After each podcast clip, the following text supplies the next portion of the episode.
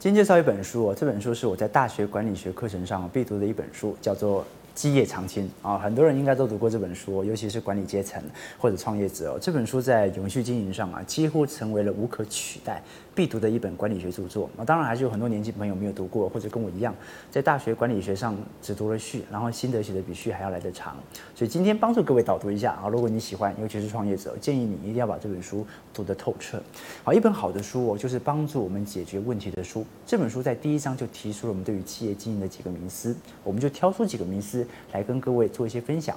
第一个迷思哦，叫做你如果想要开创伟大的公司，就必须要有伟大的梦想。作者认为从来都不是，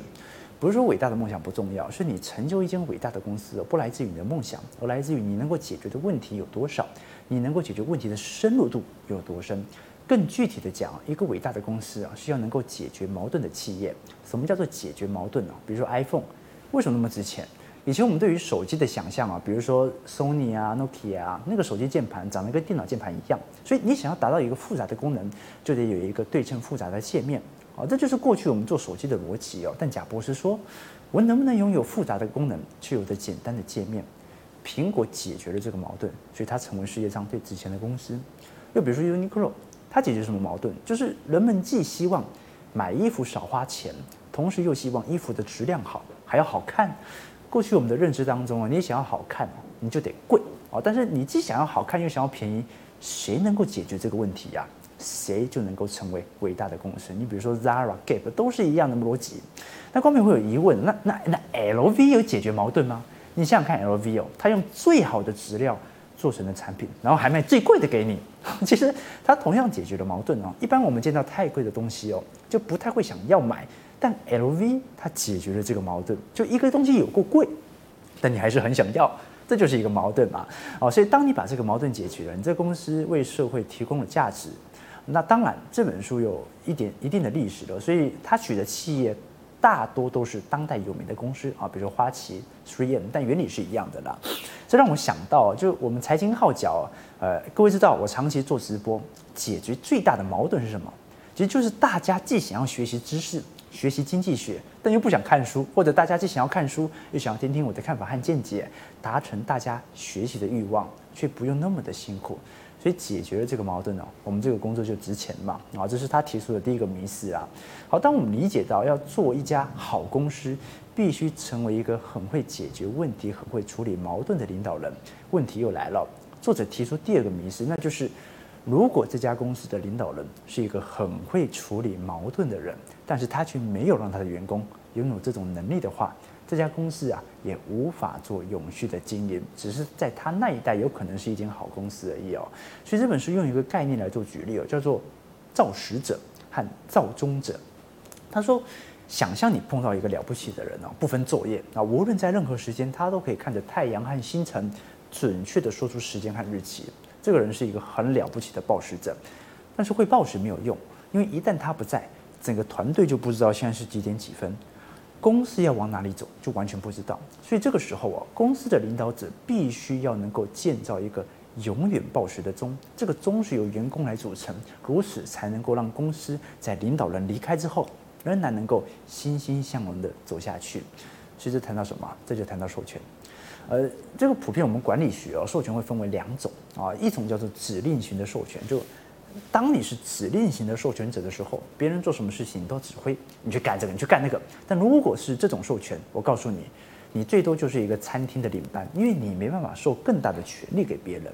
第二种叫做责任型授权，就是这本书在谈的，我永远都是谈我让你做这个事情的目的是什么。我们要解决的问题是什么？我们在这件事情上达成高度的一致性之后，你发现你的下属他们的主观能动性和创造力啊就被召唤出来了。而如果每一件事情都是你在旁边不停地指啊，这个人最多就只是你的拐杖而已哦。他有用处，但他不会是一个有用的工具。这个我们在我们之前哦直播曾经讲过的一个观念很像哦，叫做深井病啊，不是神经病哦，就很深的一口井。就是当一个公司它解决了问题，公司规模越来越大，组织变大之后，每个部门就会各自待在自己的深井里面，眼光只盯着井上面的那个人，因为上司没有下指令，大家都没动静嘛。很多人都是这样工作的，对吧？那这个时候我们就需要刚才所学的叫做责任型授权。这个责任型授权呢，在美伊战争的时候啊，特别明显。就美国打伊拉克的时候特别好打，因为两方都是战争机器嘛，两方都有一个统一的领导人。结果战争结束以后，以为会好，就突然就出现了看不见的敌人。他不像海山那样有健全的组织，他不会像海山那样这个用这个集体的概念来进行进攻。所以他使用的是一个人的概念，就一会儿偷开冷枪，一会儿偷放几个炸弹。所以我们原本所想象的树状结构啊，结果居然是一个网状图，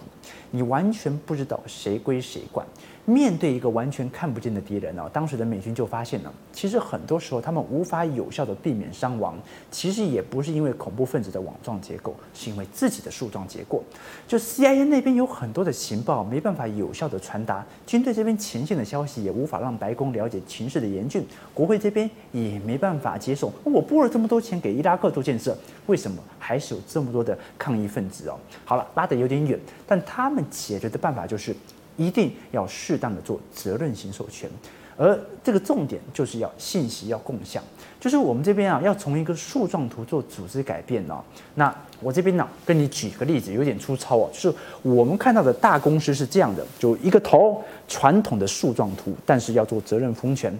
做责任分权的时候，并不是说一个分权呢，一个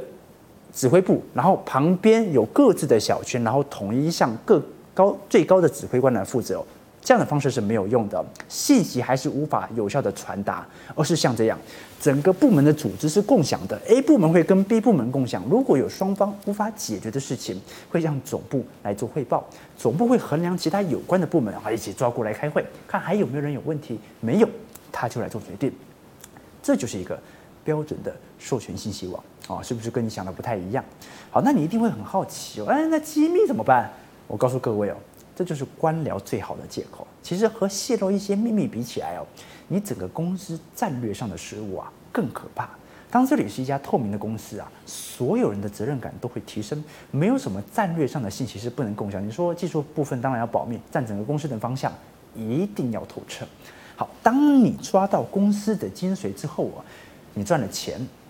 你要开始营运。你就遇到了第三个迷思，就是不是要试着运营公司，要循序渐进，不要乱冒险了。这边作者啊提出了一个非常清楚的梳理，那就是真的优秀的高瞻远瞩的企业，其实是不害怕全力以赴追求这种胆大包天的计划，而是他不浪费时间去做那种别人已经冒过的险。什么意思呢？就如果你想要做出一个公司你从来没有做过的事情，可以。但这个东西不是你去抄袭别的公司哦，因为他们公司做了很成功，所以我们公司也要做一个。而是这个东西没有人做过，但一旦我做成，会给这个社会解决极大的问题，让我们的公司在这个新领域捷足先登。这概念其实跟我们生活息息相关啊。各位还记得前几年鲜芋仙或者这几年到处都是健身房，然后咖啡店，他们做的就是由一到 N 的水平进步，大家都会做，反正我没做过，那我也要做。那作者认为，一家有能力的企业不该去做这种事情，而应该从零到一垂直进步，去做一些有技术门槛、没有人敢做的事情。好，你比如说特斯拉，在特斯拉之前，每间车厂都循序的做油电混合车，对吧？在这之前做的最好就 Toyota 嘛，丰田。但特斯拉偏偏就不给你循序渐进，我就是要做纯电动车。结果呢，很明显，它几乎把整个电动车市场全部吃下来了。好，讲到这里哦，其实他在这本书的第一章啊提出的迷思就有十二个，我们这边呢只是随便挑出几个导读给各位哦。如果想要知道另外九个哈，你可以 买回去看看啊。那因为我们本频道是讲投资的，我还是想跟各位分享从这本书当中哦啊，我在大学念的时候得到很大的投资启发，我必须承认，就我会买 ETF 啊，跟这本书有非常大的一个关系。你说这本书有提到过 ETF 吗？啊，这本书完全不讲投资。那是什么原因让我看完了这本书之后，非常深信 ETF 是小资族的出路？我忘记是第几页了啦。反正这本书的作者 Jim Collins 和 Jerry Porges 在斯丹佛大学做了一个长达六年的研究，就研究了几百家公司，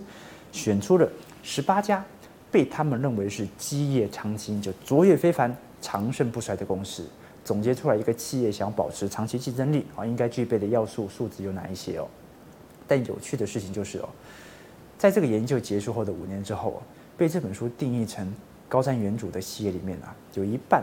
是跑输给标普五百指数的。就当初作者筛选的标准都是最耀眼的明星公司，比如 Nokia、思科、艾尔森、西门子，就跟我们现在追捧的台积电、苹果、特斯拉、亚马逊一模一样。其实我们知道哦，投资那些看起来风头正大的公司哦，亏损的可能性其实可能更大。嗯，你不过这样一想，那不是我们建立的长期投资的概念全部都作废了吗？那因为就算当下看起来不错的好股票，从几率上也很难从三十岁抱到七十岁哦。所以没错，所以我才会跟各位说。投资没有什么抱紧一档股票的懒人投资法，永远都是我们要适当的调动资产配置，并且站在风险分散的角度配置多档看好的股票。当然，小资族就是因为资金不够多，可能没有足够的钱做分散风险嘛。这个时候购买 ETF，选择那些分散风险又能够帮助你选择好公司的基金，就是非常好的方式哦。著名的金融学者哦，William Bernstein 就统计过。美国股市从一九二六年以来，所有的投资回报都来自于表现最好的一千只股票，而这些股票的数量，仅仅占上市公司的四个 percent。四个 percent 的公司提供了百分之百的回报，这意味着什么？这意味着啊，我们去买这些指数基金啊，买 ETF，其实不只是一种被动投资，更像是主动的让自己能够押中这些带来回报的好公司。啊，非常有能力的观众朋友当然可以认为自己可以买中那四趴，并且能够扛过持有这些公司股票艰难的旅程。但对于绝大部分人来说，投资的时候远离个，分散性的投资指数，其实才是更理性的选择。呃，做一个结论好了哈，其实看完这本书，然后再看看这些书里提到的这些他认为基业长青的好公司哦，反而会让我有一些批判性思维哦，并不是说他丑化这本书，而是他让我重新思考。我自己这个领域和这本书的关系叫做批判性思维哦，批判性思维这个很多人都听过这个词，但多数人都会有误解，就以为批判别人说这件事情需要批判性的去接受，你需要去反思，你需要去看它有没有逻辑上的漏洞。大多数的人都理解批判性思维，都以为就把自己变成一个吵架王，喜欢跟别人抬杠，找缺点、找毛病，鸡蛋里面挑骨头。事实上不是的哈。批判性思维啊，最重要的是批判自己的想法，或者用别人的思想得出和自己思想的联系。当你能够经常性的跟自己的思维进行反思和批判，不断的提升，你才是一个在智力层面呢不断精进的人。所以书不一定是拿来学的啊，有时候它是拿来搞清楚你的想法是什么。我觉得这本书给我带来了很大的启发，它的启发甚至让我对市场。有了新的见解。